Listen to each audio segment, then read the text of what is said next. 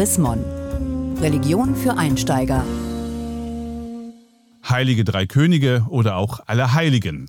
Die eher katholisch geprägten Länder haben mehr Feiertage als die evangelischen. Die Protestanten haben schon in der Reformation den Feiertagskalender ausgeräumt und können angeblich auch nicht so schön feiern wie die Katholiken. Alles nur Vorurteile oder ist da doch was dran? Wieso haben Protestanten so selten frei? Die Frage von Religion für Einsteiger im aktuellen Chrismon-Heft. Henning Kiene, Pastor im Kirchenamt der Evangelischen Kirche in Deutschland, wird uns diese Frage jetzt beantworten, Herr Kiene. Ihr Arbeitsplatz ist ja in Hannover, in der niedersächsischen Landeshauptstadt. Stört es Sie, dass die Nordlichter weniger Feiertage haben als die Südländer? Nein, stört mich überhaupt nicht. Das finde ich immer eine Neiddiskussion. In dem Moment, in dem man anfängt äh, zu vergleichen, steht man in der Regel immer auf der schlechteren Seite. Die Ursache liegt in der Reformation. Und zwar ist es eine theologische Ursache. Die Reformatoren haben eben den Alltag mit Gottesdienst angefüllt. Dadurch hat man einfach den heiligen Kalender auch entrümpeln können und den Feiertagskalender auch entrümpeln können und eine ganz klare Tendenz äh, festgelegt. Gottesdienst am Sonntag, Gottesdienst im Alltag. Im Mittelalter war es doch wohl auch so, dass die Menschen ein Mehrfaches an Feiertagen hatten als wir heute. Die aber nicht alle arbeitsfrei waren. Es wurde immer auch gearbeitet an den Feiertagen dass überhaupt der Mensch, der in der Arbeit steht, wirklich äh, frei haben kann über den Sonntag hinaus, ist eine Errungenschaft der Neuzeit. Ich stelle mir das immer so vor, im vergangenen Monat hatten wir den Advent, da stehen immer vier große Kerzen auf dem Adventskranz. Johann Hinrich Wiechern hat allerdings 24 Kerzen gemacht. Jeder Tag hat eine eigene Kerze. Das bedeutet, dass dem Alltag immer auch etwas Sonntägliches, etwas Feiertägliches innewohnt. Auch mit der Arbeit. Wenn Katholiken feiern, dann geht es ja meistens doch eher bunt zu, zum Beispiel bei ihren Prozessionen oder auch in den Gottesdiensten.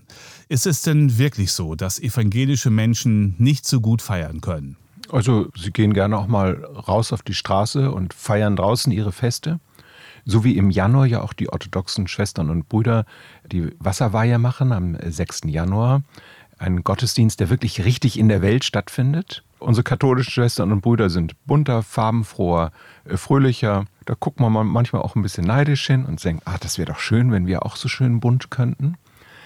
Und dann kommt der Protestantismus und hat es doch wirklich auch entrümpelt, auch die Farbe rausgenommen, auch, auch auf viele Bilder verzichtet, die nicht direkt zum Glauben hinleiten, zu Christus hinleiten.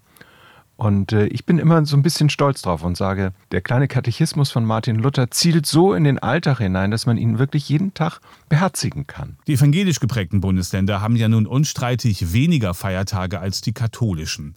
Welchen hätten Sie denn gerne wieder? Also der Buß- und Betag war der einzige Feiertag, der tatsächlich abgeschafft werden konnte, weil er vom Staat auch eingeführt worden ist. Das war kein kirchlicher Feiertag, sondern ein staatlich verordneter Buß- und Betag. Da kann man nur hinterher sagen, das war nicht gut, was damals passiert ist, aber inhaltlich ist es dem Buß- und Betag zugute gekommen, weil seitdem wird er viel bewusster gefeiert und begangen. Mein Lieblingsfeiertag, den ich mir wünsche, ist ein einmaliger Feiertag, und zwar der 31.10.2017.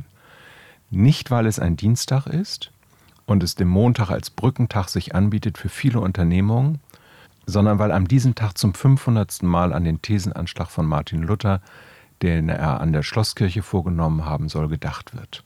Und ich glaube, das tut uns gut, wenn wir Protestantinnen und Protestanten und unsere Gesellschaft einmal innehalten und an einem Tag sich bewusst machen, dass die Reformation für diese Gesellschaft und unser Land, für Europa und auch für die Welt Wirkung hatte, die wir heute einmal erinnern und vergegenwärtigen dürfen. Aber der 31.10.2018 darf dann auch gerne wieder ein äh, Alltag sein, in dem man dann wieder Gottesdienst feiern kann. Vielen Dank, Henning Kiene, Pastor im Kirchenamt der EKD in Hannover zur Chrismon-Frage. Wieso haben Protestanten so selten frei? Haben Sie Fragen oder Anregungen? Dann schreiben Sie uns unter leserbriefe.chrismon.de. Mehr Informationen unter www.chrismon.de